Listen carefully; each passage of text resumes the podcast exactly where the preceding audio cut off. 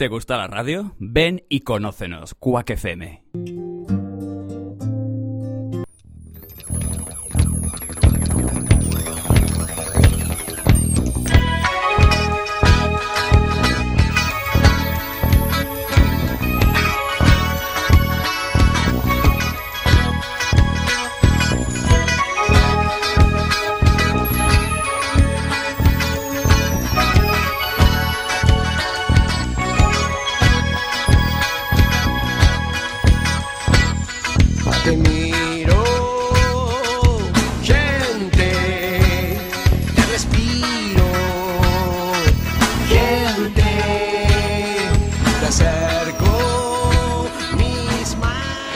Buenas noches, conciencias. Vamos a nuestro mundo.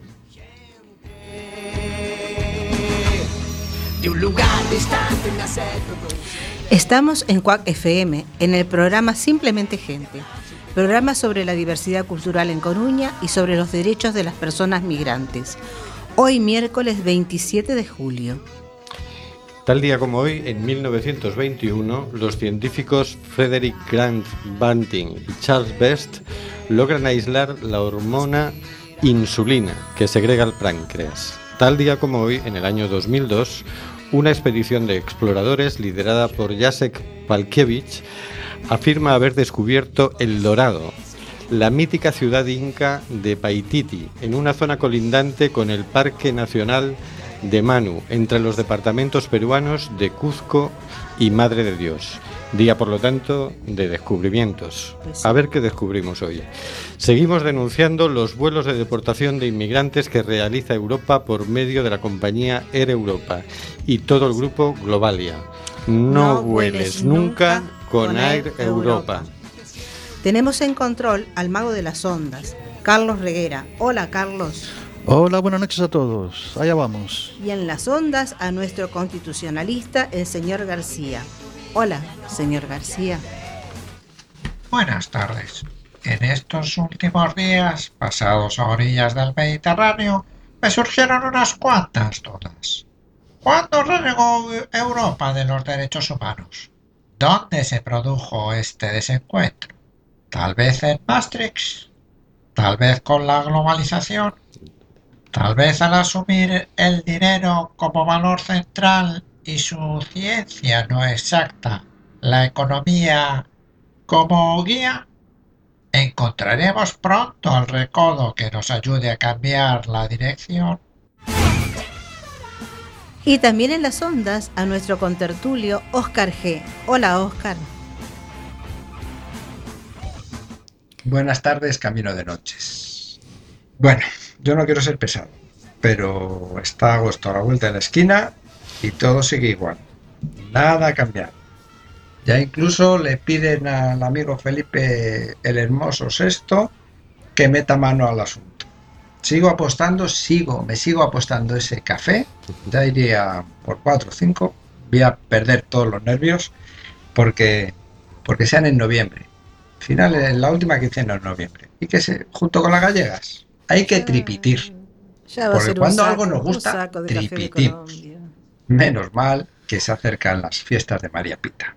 Buenas tardes. A lo largo del programa conectaremos telefónicamente con Jorge Quindimil, profesor de Derecho Internacional de la Universidad de Coruña, y en el estudio José Couso tenemos a Rubén Sánchez, que hará lo posible para que fluya este amordazado programa número 119. Amordazado porque, recordémoslo, seguimos amenazados por la ley Mordaza. Y tenemos también en el estudio José Couso a Hortensia Rossi. Hola Hortensia. Buenas noches a todos. Y en un ratito debe estar a punto de llegar buscando aparcamiento a Marisa Fernández.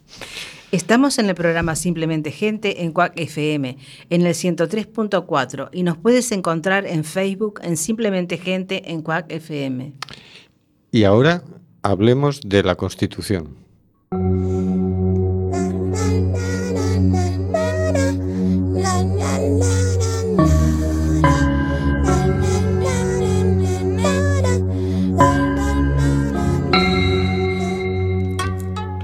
Constitución española.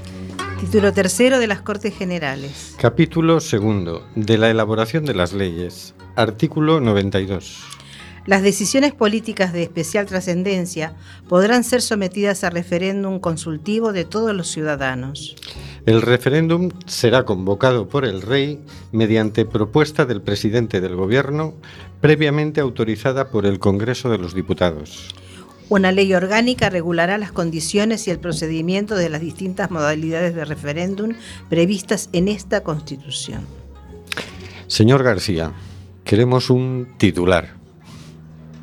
Nos encontramos ante una bonita e interesante posibilidad que ha sido recortada e infrautilizada. Para satisfacer las necesidades sintéticas de nuestro convincente conductor del programa, titularemos este artículo como Ver, pero no tocar.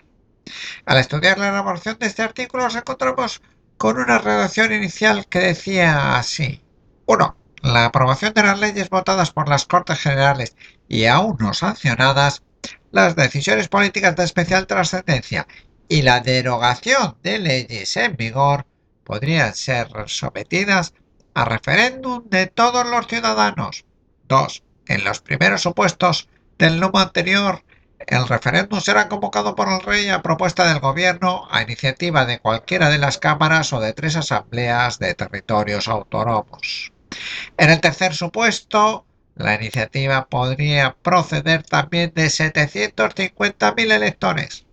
El plazo previsto en el artículo anterior para la sanción real se contará en este supuesto a partir de la publicación oficial del resultado del referéndum. El resultado del referéndum se impone a todos los ciudadanos y a todos los órganos del Estado. 5. Una ley orgánica regulará las condiciones del referéndum legislativo y del constitucional, así como la iniciativa popular a que se refiere el presente artículo y la establecida en el artículo 80. Indicar que el artículo 80 se refiere al anteproyecto constitucional, por lo tanto no se refiere al actual artículo. Pues de esta redacción original, tras diversos cambios en las posturas de los distintos grupos parlamentarios sobre la cuestión del referéndum, el artículo se modificó sustancialmente por la ponencia del Congreso. En su informe se suprimía la mención a que las leyes no estuviesen aún sancionadas en el apartado 1, pasando el apartado 3 a ser el número 2 y desglosándose el segundo en los apartados 3 y 4, que restringía la iniciativa de tres comunidades autónomas o los electores en número no inferior a 750.000 electores a los casos de referéndum relativo a la derogación de las leyes. El apartado 4 se suprimió y el apartado 5 sufrió una leve modificación de estilo al remitirse a una ley orgánica para la regulación del ejercicio del referéndum, así como el ejercicio de la iniciativa popular. Hasta la fecha se han celebrado tan solo dos referéndums consultivos de ámbito nacional, al amparo del artículo 92 y la ley orgánica 2-1980 el relativo a la permanencia de España en la Alianza Atlántica y el, celebrado para la ratificación por España del tratado por el que se establece una constitución para Europa, firmado en Roma del, el 29 de noviembre de 2004. Para finalizar, simplemente afirmar que me quedo con la primera redacción de este artículo a ser más inclusiva y participativa. Solo una duda me surge. ¿En cuántos días se habría conseguido las 750.000 firmas para solicitar el referéndum derogatorio de la ley Mordaza? Muy buena pregunta, señor García. Vamos a ver qué nos dice nuestro contertulio, Óscar G. Óscar G, a ver qué tal. Pues creo que horas, señor García. Simplemente horas tardaríamos en recoger esas firmas y más para derogar la ley Mordaza u otras, u otras muchas leyes. Menos tiempo del que utilizaron más de un millón de británicos para solicitar una nueva consulta sobre la permanencia en la Unión Europea después de su referéndum. Lo cierto es que es una pena que tras las negociaciones eh, que hubo en su momento del proyecto constitucional hubiesen dejado tan capado este artículo y esta iniciativa legislativa. Es más, yo creo que ampliaría en una nueva constitución no solo a la iniciativa legislativa que permite ahora, sino a la iniciativa legislativa que permitía en el anteproyecto y ampliaría la necesidad de referéndum a las leyes orgánicas y la posibilidad de que la población pueda solicitar referéndum sobre cuestiones de especial importancia. No sé qué opinarás tú, Hortensia. Yo creo que este es uno de los mejores artículos de la A Constitución. mí es el que más me ha entusiasmado, te diré. Esto de consultar a los ciudadanos, esto se llama democracia. Lo, lo raro, lo poquito que lo han usado. sí, exactamente, solamente dos veces, ¿te das cuenta? Y además la última vez el espectáculo fue un poco penoso. ¿eh? Ya. Porque fue cuando la propuesta esta de, de la plataforma de afectados por la hipoteca, que pedían, bueno, presentar un proyecto de ley sobre el tema y pedían varias cosas, ¿no? Ajá. Y empezaron a desdibujarlo. O sea, entró la solicitud, que tenía más de un millón y medio de firmas, y empezaron a desdibujarlo y al final lo que aprobaron no tenía nada que ver con... Con lo que se Con la iniciativa popular. Con la iniciativa popular. Así que... Sí, es, claro, lo que pasa es que ese es el riesgo, ¿no? Pero es que esto a mí me gusta, ¿eh? me gusta muchísimo, muchísimo. A ver, A ver, bien, entonces lo dejamos. Mm, No lo reformamos este artículo de la no, Constitución. vamos a En todo caso, las leyes que lo regulan es donde podemos. Eh, ahí ya, eh, seguro, porque ahí es donde ellos trampean luego. Pero no, no, eso está muy bien. Muy bien, pues vamos a pasar a la siguiente sección mm, llevada por Marisa Fernández, que acaba de encontrar aparcamiento y ya ha entrado. Buenas noches, Marisa. Buenas noches, Estaba compañeros. hoy, ¿eh? Estaba complicado, estaba. Tuve varios atropellos por el camino. Bienvenida, Marisa. Muchas gracias, Hortensia. Muchas gracias. Entonces hoy nos vas a hablar del tema de, de la historia de la diversidad cultural o Bueno, me han llegado rumores. Bueno, bueno, bueno, bueno. Voy a. mm, Me he permitido, me he tomado la licencia, permitirme, de hacer un pequeño. eh, un pequeño paréntesis y eh, eh, introducir otro tema. Bueno, pues vamos a escuchar primero la sintonía y luego nos, nos cuentes. De acuerdo, muchas gracias.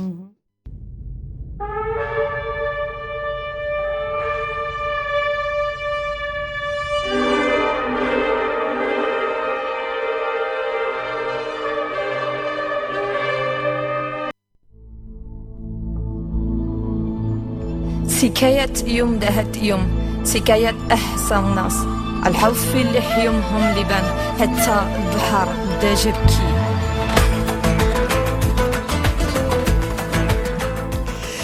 Buenas tardes, buenas noches a todos. Eh, en nuestra sección de la historia de la di- diversidad cultural, hoy, si me lo permitís, vamos a hacer un pequeño paréntesis dejando en espera a Bizancio raíz común. Y vamos a saltar al día de hoy, al siglo XXI, las migraciones y la diversidad cultural. En esta sección hoy nos va a acompañar la música de Chambao, Papeles Mojados. Damos este salto ya que nos parece que merece la pena transmitir algunas de las ideas que se comentaron en el séptimo Foro Social Mundial de las Inmigraciones en Sao Paulo el 8 de julio del 2016. En concreto me he detenido en la exposición de Thomas Hirsch sobre la crisis sistémica del modelo capitalista y sus consecuencias para las migraciones. Paso a leer textualmente algunos extractos de esta larga exposición. Thomas Hirsch nos dice, participo en la corriente de pensamiento, espiritualidad, así como de acción política y social conocida como humanismo universalista, fu- fundada por el pensador humanista argentino Silo a finales del año 60. El humanismo universalista, el humanismo universalista ubica al ser humano como valor central. Como muchos soy hijos, soy hijo de la inmigración. Todos somos hijos de la inmigración. En nuestro ADN están dibujadas todas las regiones del planeta. Las poblaciones humanas se arraigan y emigran desde el surgimiento de las primeras tribus, movidos por una forma de vida nómada o por la búsqueda de mejores condiciones de vida, por desastres naturales, por exterminios políticos o étnicos o simplemente requeridos por mano de obra barata. Los movimientos de conjuntos humanos de un lado a otro del planeta han sido constantes desde tiempos remotos. Migramos desde nuestros orígenes, ascendiendo des- desde las llanuras africanas a las fértiles tierras europeas. Nuestros ancestros cruzaron el estrecho de Berín y se desplazaron a los centros urbanos de las grandes civilizaciones, Egipto, Mesopotamia, el Indo, China, Europa y América. En la actualidad, diversas razones motivan estos traslados. Se busca reunificar a la familia, superar dificultades económicas, salvar la dignidad personal, opinar libremente o simplemente pensar. Pero en la mayoría de los casos no se trata de una opción. Hay detrás situaciones dramáticas. Se huye de la guerra, del genocidio, de las persecuciones religiosas y de género o de las llamadas limpiezas étnicas.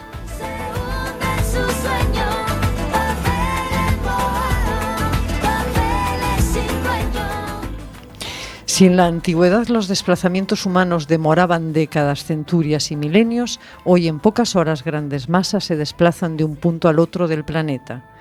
Las barreras son políticas y los estados, por un lado, atraen inmigrantes para explotarlos y por otro lado levantan muros físicos y legales para controlar su entrada.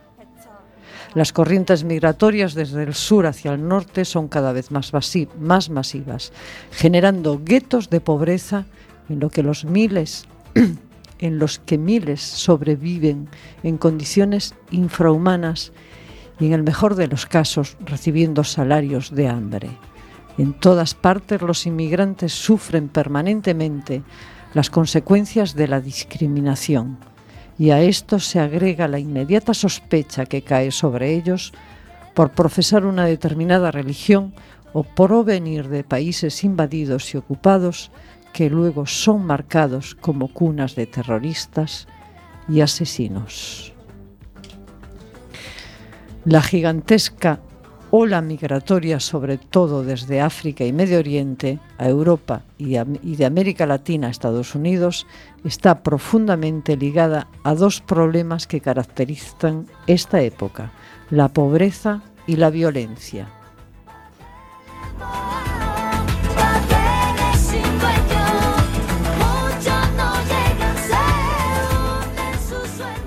Con respecto a la pobreza, es claro para todos que la tesis que sostenían que la globalización económica, por simple acción del mercado, elevaría el nivel de vida de los más pobres, ha fracasado. El actual modelo ha generado una concentración de riqueza y poder sin paragón en la historia humana. Esta concentración es responsable de la desigualdad, de la violencia y de la pérdida de libertad creciente que experimentamos. Y en cuanto a la violencia, no es posible ocultar, por más que se intente, que los países de la llamada economía libre forjaron sus riquezas promoviendo las guerras de expansión, colonizando y neocolonizando, dividiendo naciones y regiones y recaudando en base a la discriminación y la violencia y absorbiendo mano de obra barata a costa de imponer términos de intercambio desfavorables para las economías más débiles. Dicha cadena se continúa hoy con nuevos tratados de libre comercio que afectarán a las pequeñas economías en favor de las grandes transnacionales. Es indudable que este actual sistema capitalista es más, es más rentable especular que producir y es mejor negocio endeudar a la gente que generar empleo.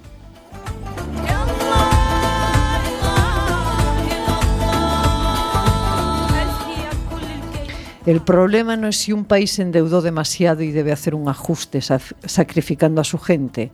Acá el problema es que el actual sistema capitalista no funciona. Se trata de un sistema de usura financiera global al que nadie pone freno.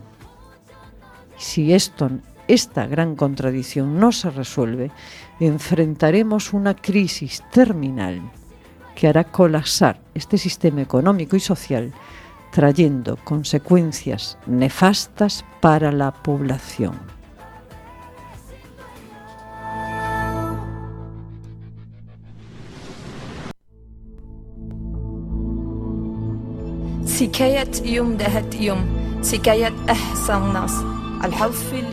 Y al igual que la pobreza, debemos considerar la guerra y el terror como una segunda causa de, inmigra- de migración. La historia universal registra más de 2.500 guerras en las que han muerto millones de seres humanos.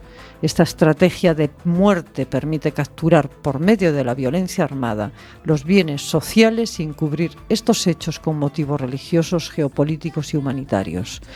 La industria de la guerra moviliza fuerzas poderosas aso- asociadas al complejo militar industrial, agrupaciones racistas, nacionalis- nacionalistas radicales, fundamentalistas y grupos vinculados a la mafia. Esto no cesará mientras la venta de armas siga siendo uno de los negocios más lu- lucrativos que existe. Las grandes potencias están actualmente financiándose sus economías por medio de la venta de armamento a otros estados. Esta economía perversa es movida principalmente por los cinco miembros permanentes del Consejo de Seguridad de la ONU.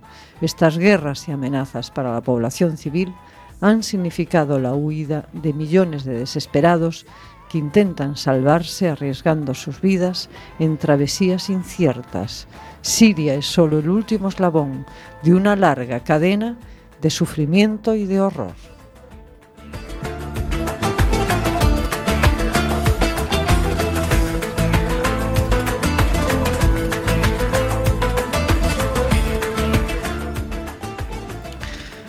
Todo aquel que migra lo hace imaginando un nuevo lugar donde será posible tener una vida mejor que aquella que deja. Y en muchos casos poder apoyar a sus familiares en sus lugares de origen. Quien emigra quiere cambiar su situación de vida y alejarse de la violencia. Quiere seguir cultivando las tradiciones de su país de origen y aportar con su esfuerzo y talento a la vida comunitaria del lugar al que llega. A diferencia de los capitales que circulan libremente por el mundo, los seres humanos se ven impedidos de ir de un país a otro y para hacerlo se deben humillar, pagar y arriesgar su vida. Si queremos dar una respuesta a este drama, debemos comprender que ningún ser humano es ilegal, que se deben abrir las fronteras a libre tránsito de las personas entre los países. Una buena política de inmigración es una buena política para el país. No debe haber diferencias de trato. Un país que trata mal a sus inmigrantes es un país que trata mal a su propio pueblo. Aunque esto no siempre se comprenda, obsérvenlo.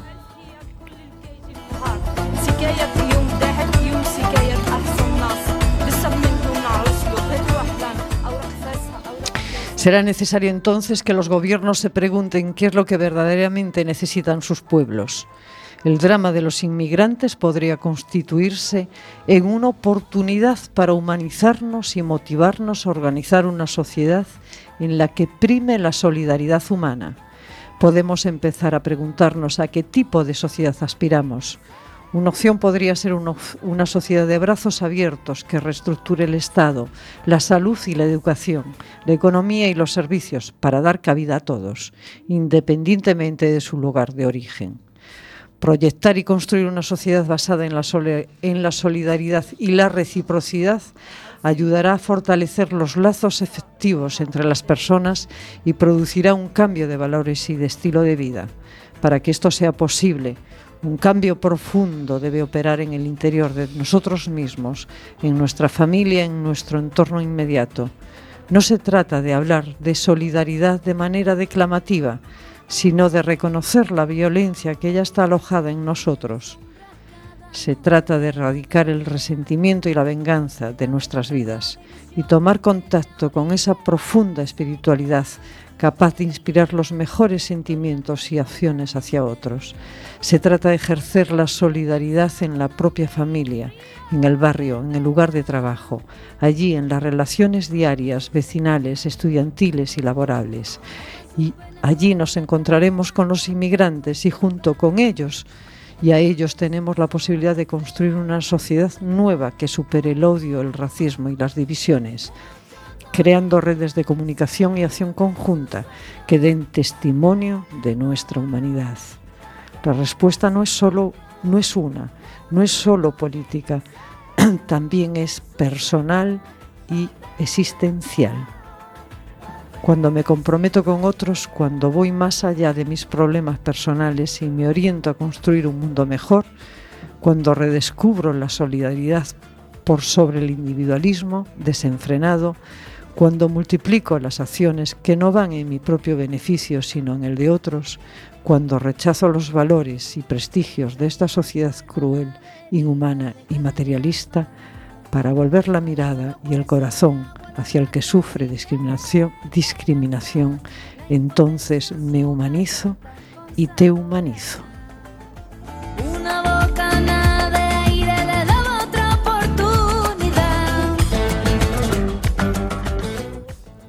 Nos dice Thomas Hirsch que quiere terminar con, con la siguiente reflexión. No es útil seguir buscando culpables. Ha llegado pues la hora de hacernos cargo. Nuestra sociedad está colapsando y poco importa quiénes son los responsables. Poco importa si quienes debían velar por nuestro presente y nuestro futuro nos han traicionado. Lo que hoy importa es saber que el cambio depende de nosotros mismos. Somos nosotros los que debemos transformarnos para vivir de otro modo. No se trata de salvar a nuestro planeta. Nosotros somos el planeta mismo, somos su vida, su mente y su espíritu.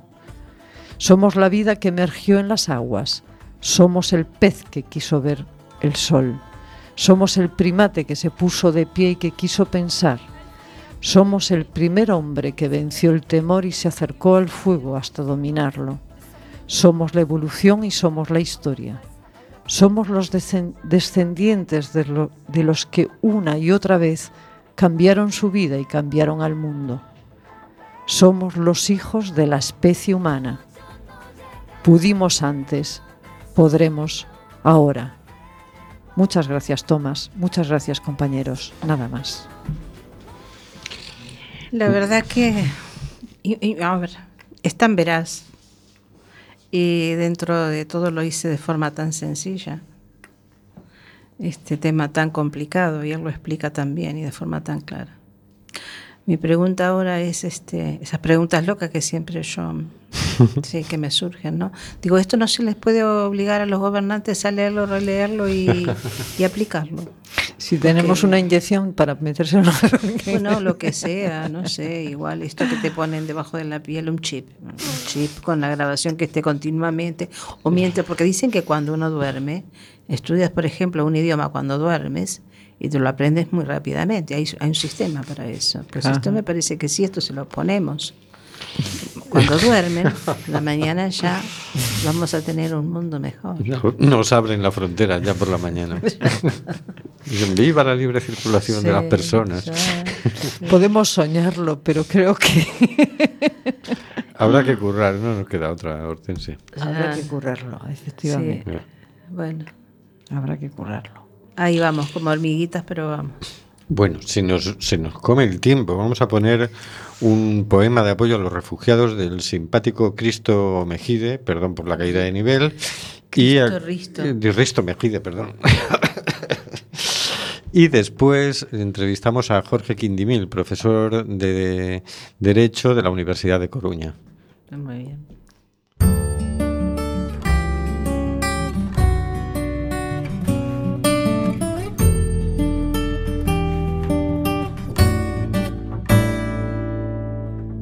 Es de noche y está haciendo frío. Las ausencias tiemblan en mi piel. Mi país se ha quedado dormido, agotado de tanto perder. ¿Quién me tenderá la mano? ¿Quién recogerá el dolor? ¿Quién me ayudará a vivir? ¿Quién me dará calor? ¿Quién me dará calor?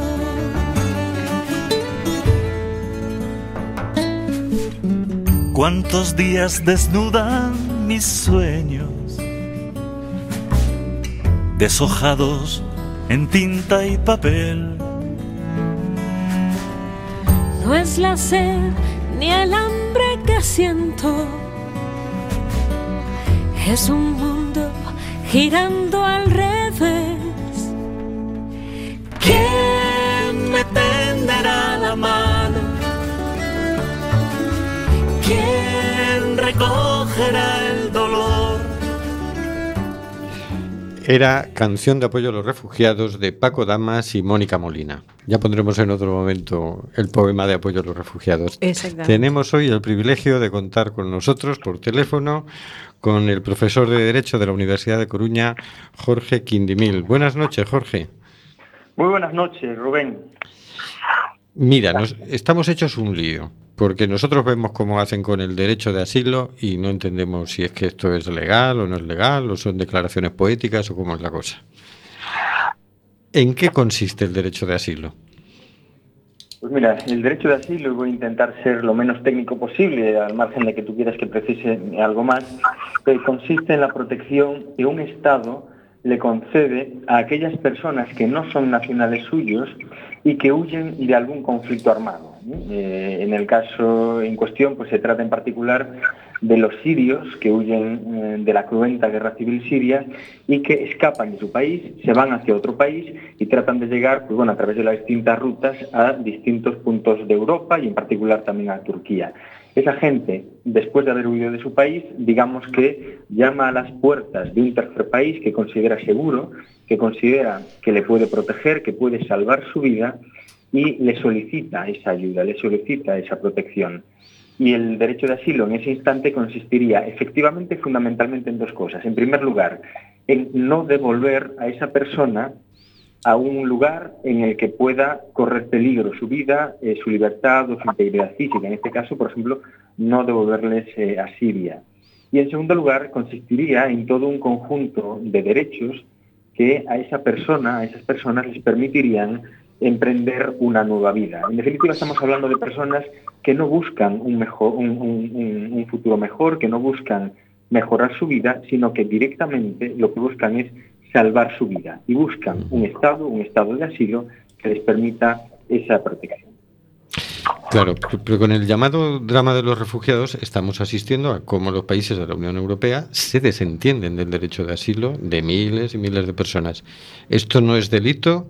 ¿No hay una forma de denunciar esto? Mira, efectivamente, eh, eh, tienes toda la razón. Estamos asistiendo, y permíteme que en este caso, bueno, ya, ya, ya fuera eh, de mis aulas y en un entorno más divulgativo como es un medio de comunicación, sea especialmente claro y especialmente duro. ¿no? En mi opinión es una verdadera vergüenza lo que la Unión Europea, lo que los Estados miembros de la Unión Europea están haciendo eh, con este drama, con esta tragedia de los refugiados. Es verdad que estamos hablando mucho de la Unión Europea, estamos hablando del acuerdo de la Unión Europea, que supongo que luego también eh, comentaremos, estamos hablando en general de Europa, ¿verdad? Pero eh, no hay que olvidar que en realidad de lo que estamos hablando son de todos y cada uno de los países de la Unión Europea y por tanto de todos y cada uno de los líderes que elegimos directamente en las urnas, en España, en Italia, en Hungría, en Alemania, en Francia, etcétera.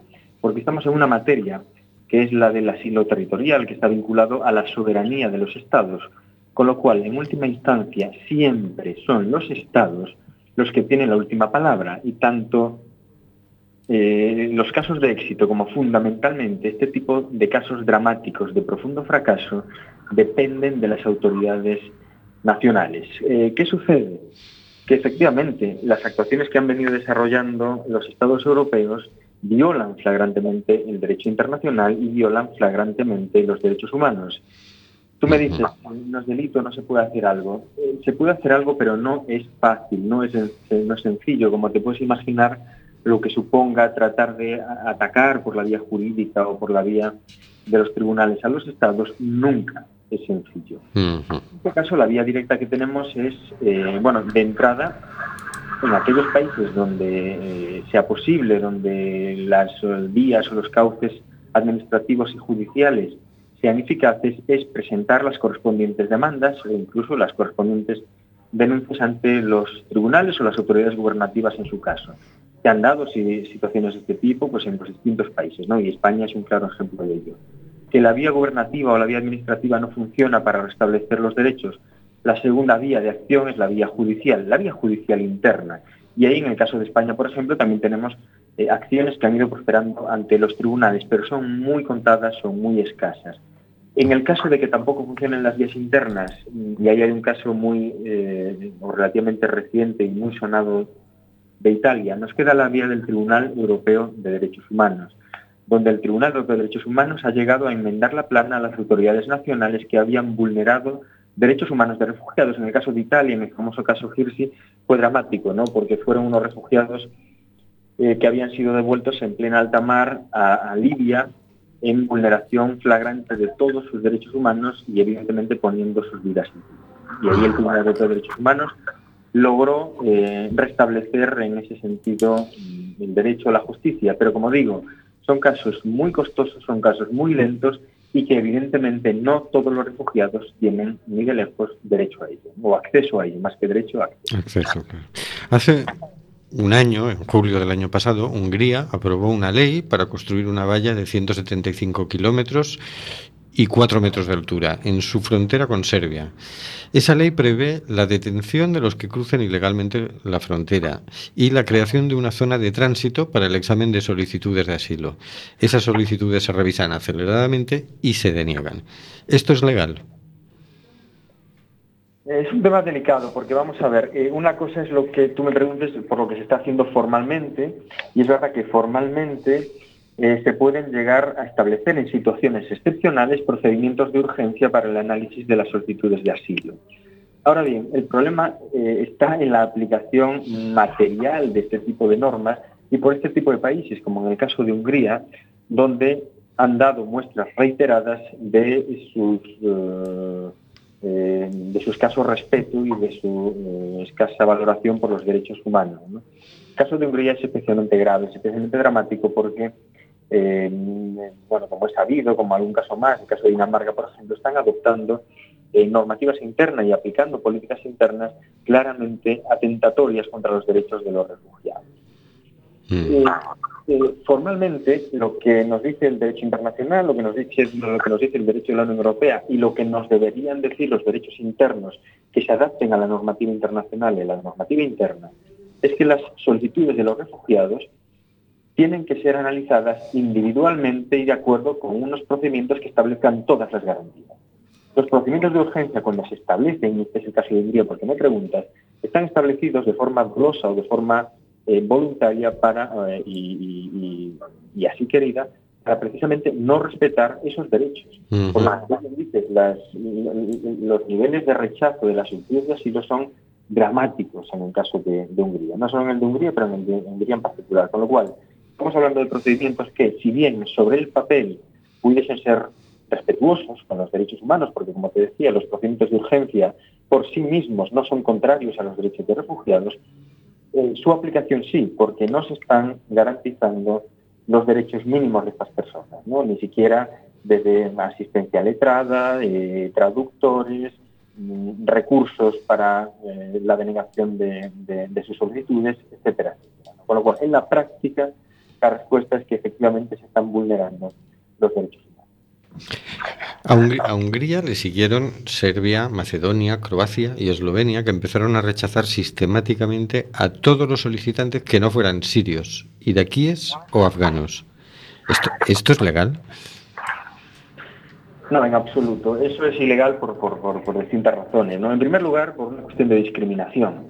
Eso es algo que también la Unión Europea viene aplicando de una forma, eh, mi opinión, hasta obscena. ¿no? Eh, esa discriminación entre unos refugiados sí y otros refugiados no. Un poco lo que hay también detrás del acuerdo de la Unión Europea con Turquía, que se aplica a los sirios. Que no están llegando solo refugiados sirios a nuestras costas o a nuestros territorios.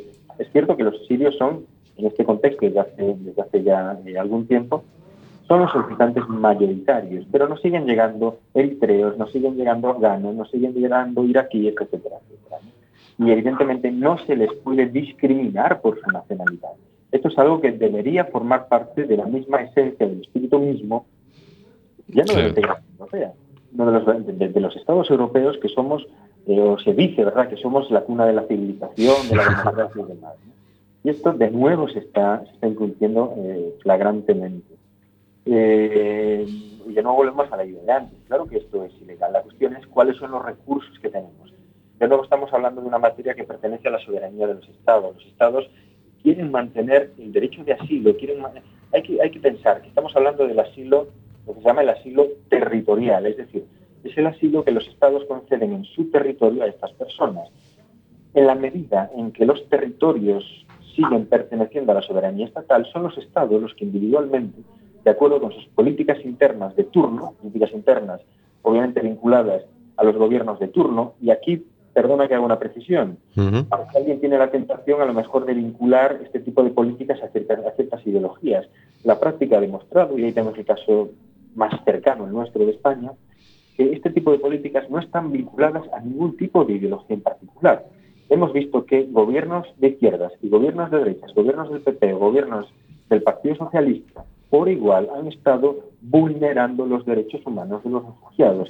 Así no quiero es, sí. pensar, por ejemplo, quién gobernaba España en el año 2006 con la famosa crisis de los cayucos y de las pateras. ¿Qué se puede decir desde, desde el punto de vista jurídico del acuerdo de la Unión Europea con Turquía? Pues muchas cosas, pero lo primero es que no es formalmente un acuerdo, no es jurídicamente un acuerdo internacional. Es una suerte de declaración política que tiene un compromiso financiero. Hay que pensar que hasta en ese punto han sido civilinos las autoridades europeas. Por las autoridades europeas, en este caso estoy hablando fundamentalmente de los gobiernos, porque ese acuerdo no nace de una institución propiamente comunitaria, sino de un órgano de la Unión Europea, pero de componente gubernamental, es decir, donde están representados los políticos, nuestros representantes nacionales, ¿no? nuestros jefes de Estado, de gobierno y demás. Y ahí hay, eh, se han preocupado muy mucho de que la forma no sea jurídica y que por tanto no sea fácilmente impugnable. Porque de haber sido una fórmula jurídica, ahí es donde uno tiene el recurso de poder ir a los tribunales, como te decía antes, ¿no? o a la vía administrativa o a la vía, en este caso también judicial. Pero claro, como es una declaración política con un compromiso financiero, eh, eh, esa, esa vía se dificulta. ¿no? Eso por una parte, pero por otra parte es lo que más me interesa, que es lo más importante del acuerdo. ¿no? Es un acuerdo que, al margen del compromiso de, de- de- de su dimensión ética o moral, que es de todo punto reprobable, porque en el fondo no deja de ser un acuerdo de intercambio de personas, en este caso de, refugi- en este caso de refugiados, a cambio de dinero. ¿sí? De dinero, de las prebendas también de la exención del visado para los eh, ciudadanos turcos que viajen a territorio europeo.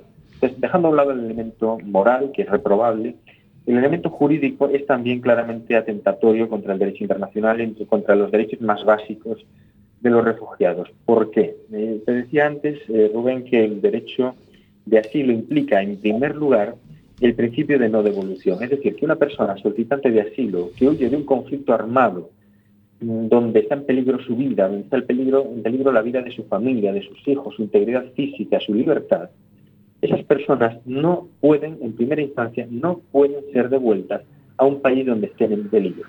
Y este acuerdo con Turquía implica poner a estas personas en peligro flagrante. Distintas organizaciones eh, eh, internacionales, organismos internacionales como ACNUR o, eh, u organizaciones no gubernamentales como, como Amnistía Internacional, y aquí en España, el caso que a mí me gusta destacar siempre porque colaboro bastante con ellas en CECER, la Comisión Española de Ayuda al Refugiado, han puesto encima de la mesa datos y hechos que demuestran que mm, a veces por cientos Turquía devuelve a estas personas, por ejemplo, a Siria o a Irak. Es decir, que está devolviendo a estas personas a aquellos lugares de los que huyen. Y evidentemente de esa forma se les está eh, poniendo directamente en peligro. La Unión Europea sabe esto. Del mismo modo que también sabe que Turquía es un país que ante el Tribunal Europeo de Derechos Humanos recibe casi un 70, más de un 70% de sentencias condenatorias. Es decir, que de cada 10 casos que llegan al Tribunal Europeo de Derechos Humanos, 7 condenan a Turquía por vulneración de derechos humanos. Y en este caso no es solo de refugiados, ¿eh? me en general a derechos humanos. Ajá. Pero evidentemente los derechos de los refugiados están en primera línea. Y ya por último, es evidente que los acontecimientos en Turquía más recientes, estoy hablando del golpe de Estado o autogolpe de Estado, todavía está por demostrar lo que haya sucedido, Tur- en Turquía demuestra que las autoridades que ahora mismo gobiernan Turquía son cualquier cosa salvo respetuosas con los derechos humanos y estamos enviando a las personas que llegan a nuestras costas a ese país donde ahora mismo ya no solo los refugiados están en peligro, es que hasta los propios turcos están en peligro. Y como sabes bien está encima de la mesa la restauración de la pena de muerte. En Ujú. Sentimos mucha impotencia, particularmente en los casos de personas vulnerables, por ejemplo, personas que tienen enfermedades que podrían ser tratadas en cualquier país europeo, pero no pueden ser tratadas en un campo de refugiados. Concretamente tenemos noticia de dos muchachos que la ONG Aire trata de traer a Coruña, que sufren una enfermedad terminal si no se trata a tiempo y vemos que solo falta desde hace más de un mes la firma de un ministro o del cónsul. Y esta firma no se estampa. ¿Nadie tiene responsabilidad legal? Mira, eh, efectivamente yo además este caso lo, conozco bastante de cerca porque, bueno, como bien sabes, también hemos coincidido y he estado colaborando, intentando echar de algún modo una mano en la medida de lo posible a- este procedimiento, ¿no? Tratando de buscar algún contacto que nos pueda echar una mano con esta cuestión, ¿no? Porque es dramático que si en general la situación de los refugiados es dramática, la situación de los refugiados que son niños es todavía más dramática y esto si cabe se agrava aún más cuando estos niños aún encima tienen, como tú bien dices, una, en este caso una enfermedad hepática que puede ser mortal en el caso de que no reciban un tratamiento. Uno podría pensar que en este tipo de situaciones, bueno, pues que las autoridades nacionales se ablandarían y darían eh, prioridad a estos casos y lo resolverían a la mayor brevedad. Lamentablemente no es así. Eh, yo he tenido, como te digo, ocasión de ver este caso desde dentro y aunque me consta que ha sido priorizado a nivel interno, eh, todavía no se ha resuelto, porque evidentemente todavía no han llegado aquí los niños. Es verdad que se ha conseguido algo, es que al menos ya estén, creo que es en Tesalónica y demás, están en un hotel donde, bueno, no están ya en el campo refugiados, donde dormían encima de las piedras, donde estaban expuestos eh, a, a los elementos y a todos esos males, ¿no? Pero no han llegado aquí, que es donde tienen efectivamente que recibir el tratamiento que les pueda salvar. ¿Qué sucede en estos casos? Bueno, que de nuevo nos encontramos ante los obstáculos que nos supone la soberanía, porque hay que pensar que estos niños están en Grecia. Grecia es un país que, como sabemos por activa y por pasiva, está desbordado. Es un país que no tiene un funcionamiento de la administración pública eficiente. Al contrario, los niveles de corrupción son muy altos, incluso en el ámbito de los refugiados. Y la primera barrera que hay que salvar en este caso es la de Grecia. Hasta donde yo sé, creo que esa primera barrera está casi salvada y ahí es donde nos queda la segunda, que es la de España, ¿no? donde las autoridades españolas, como país destinatario de estos niños, tenga que efectivamente completar esos pasos. Yo sé que se ha completado casi la mitad del procedimiento y que se les está priorizando. En el caso, y yo creo que se va a resolver positivamente. Yo la, esperanza que tengo y un poco la referencia que tengo que se va a completar. Pero lo importante no es eso, es lo que tú me dices, ¿no? ¿De qué modo puede haber responsabilidad en el caso de que estas personas, en estos niños, u tantos otros, ¿verdad?, no son atendidos adecuadamente. De nuevo volvemos, e incluso poniendo en riesgo su vida, porque cuando en este caso las autoridades españolas y las griegas no priorizan al máximo la situación de estos niños, saben que están pudiendo contribuir eh, por inacción o por, negligencia a la muerte de estos niños. que es exactamente grave. Ya de nuevo, de nuevo volvemos a la idea de antes. Eh, ¿Quién puede proteger a estos niños? Aquí te puedo decir yo que claro que se puede llevar a los tribunales una situación de este tipo, ¿no? a los tribunales internos o incluso al Tribunal Europeo de Derechos Humanos. Pero ¿y de qué nos sirve? ¿De qué nos sirve? En estos casos lo importante no es la solución judicial, lo importante es la solución gubernativa o administrativa. ¿no? Y en estos casos, bueno, pues, eh, si, si ni siquiera con estos niños ha- han llegado, porque date cuenta, estamos hablando de un caso que lleva ya más de un mes de trámite, ¿no? con estos niños que tienen semanas de vida, según habían diagnosticado. Tenemos el apoyo de las autoridades eh, eh, españolas, en este caso, pues de la Administración Pública, sé que del Ayuntamiento de La Coruña, sé que también del Hospital eh, Juan Canalejo, de ONGs, los niños hasta tienen casa, es decir, tienen todo aquí para que sean recibidos, ¿no? Y sin embargo, bueno, pues sabemos que los estados, eh, es un tema que aún no hemos tocado, no sé si a lo mejor lo quieres tocar, el, tema de la seguridad y el tema de no generar precedentes que puedan suponer una apertura de puertas para otros países, perdón, para otros refugiados, lleva a los países a tratar de ser extremadamente cautelosos con este tipo de trámites, ¿no? En exceso, y en este caso incluso, pues poniendo en riesgo la vida de Se nos agota el tiempo, pero mm, en la próxima temporada volveremos a, pedirte que nos eches una, mano para entender lo que está pasando. ¿Qué siente un, profesor de derecho cuando ve que no se respeta el derecho de asilo y que incluso se utilizan leyes, acuerdos y tratados para no respetarlo? Pues eh, eh, profunda frustración, ¿no? Eh, bueno, en, en primer lugar, profunda frustración porque evidentemente, ¿no? Pues todos los que nos dedicamos al derecho en general y al derecho internacional en particular, pues solemos dedicarnos precisamente a las patologías del derecho, es decir, a aquellos supuestos o aquellos casos donde el derecho no funciona. Eh, a nivel interno, pues derecho penal, derecho, lo estamos viendo constantemente en nuestros medios de comunicación nacionales, ¿verdad? Que los derechos penales, procesales y demás eh, tienen una difícil aplicación. Y, y esa dificultad se incrementa en el ámbito internacional, cuando estamos hablando de todos los intereses que se multiplican en la escena internacional, porque date cuenta que cuando hablamos de un caso de unos refugiados que son unos niños que quieren venir a España, eso no podemos verlo solo en clave de unos niños iraquíes, porque que por cierto no son sirios, ¿no? unos niños iraquíes que quieren venir, bueno, que tienen que venir a España para ser salvados. Eso hay que extrapolarlo al conjunto de la Unión Europea, que recibe centenares de miles de peticiones de refugio, donde los estados juegan, y digo juegan eh, eh, literalmente también, porque es verdad que se actúa con mucha frivolidad, con demasiada frivolidad en este tema, y donde suelen jugar en clave política interna. Y aquí permíteme, casi también como reflexión final, que haga eh, un llamamiento, ¿verdad?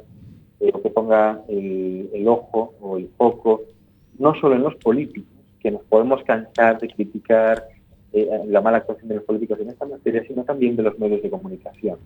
A mí me parece que hay una complicidad eh, bochornosa de los medios de comunicación con este tipo de, de- de políticas, con este tipo de mensajes del, del miedo, del odio en relación con el terrorismo, con la seguridad, que nos causan un daño terrible, porque yo estoy francamente preocupado.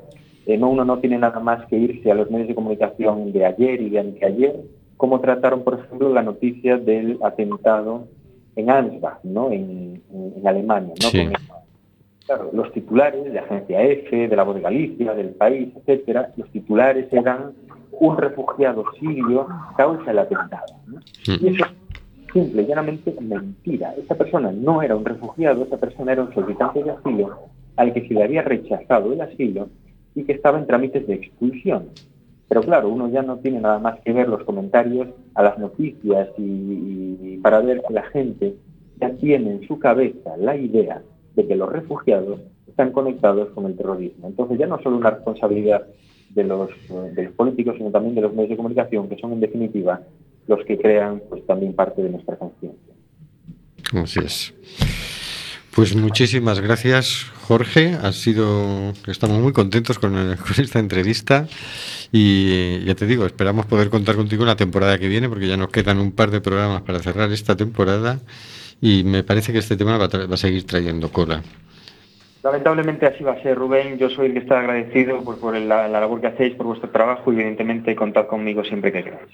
Muchas gracias y buenas noches. Muchas gracias, buenas noches. Bueno, y pasamos ya rápidamente a la agenda. a la agenda. Jueves 28 de julio, mesa redonda ante o novo goberno. ¿Qué alternativa? Mesa redonda organizada por Corrente Vermela y Esquerda Anticapitalista Revolucionaria.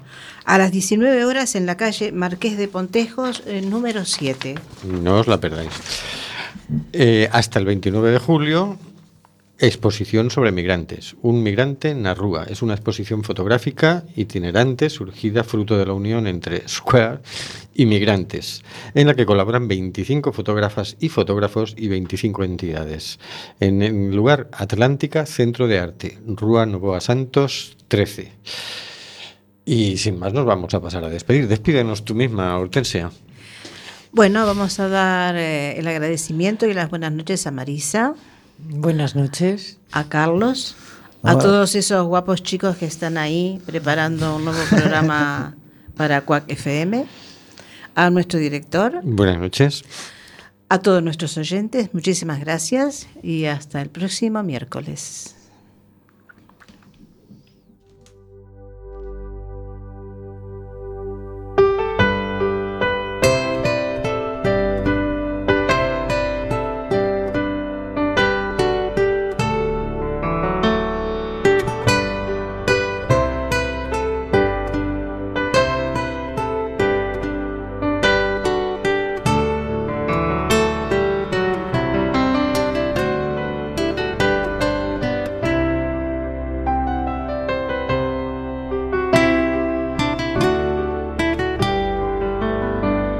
Amazonas nos llega el suspiro que alimenta al hijo que vive en Chalpín. Y en Namibia se escucha el ronquido, inquieto y dormido, del nevado del Ruiz. Mientras que hoy la pampa abraza Berlín. Coliseo despierta New York. Chacareras bebiendo de un far, soleares de un tan y una isa de un son. Y una quena con gaitas escocesa bailaban en la clave de un djembe y un bongo. Hoy el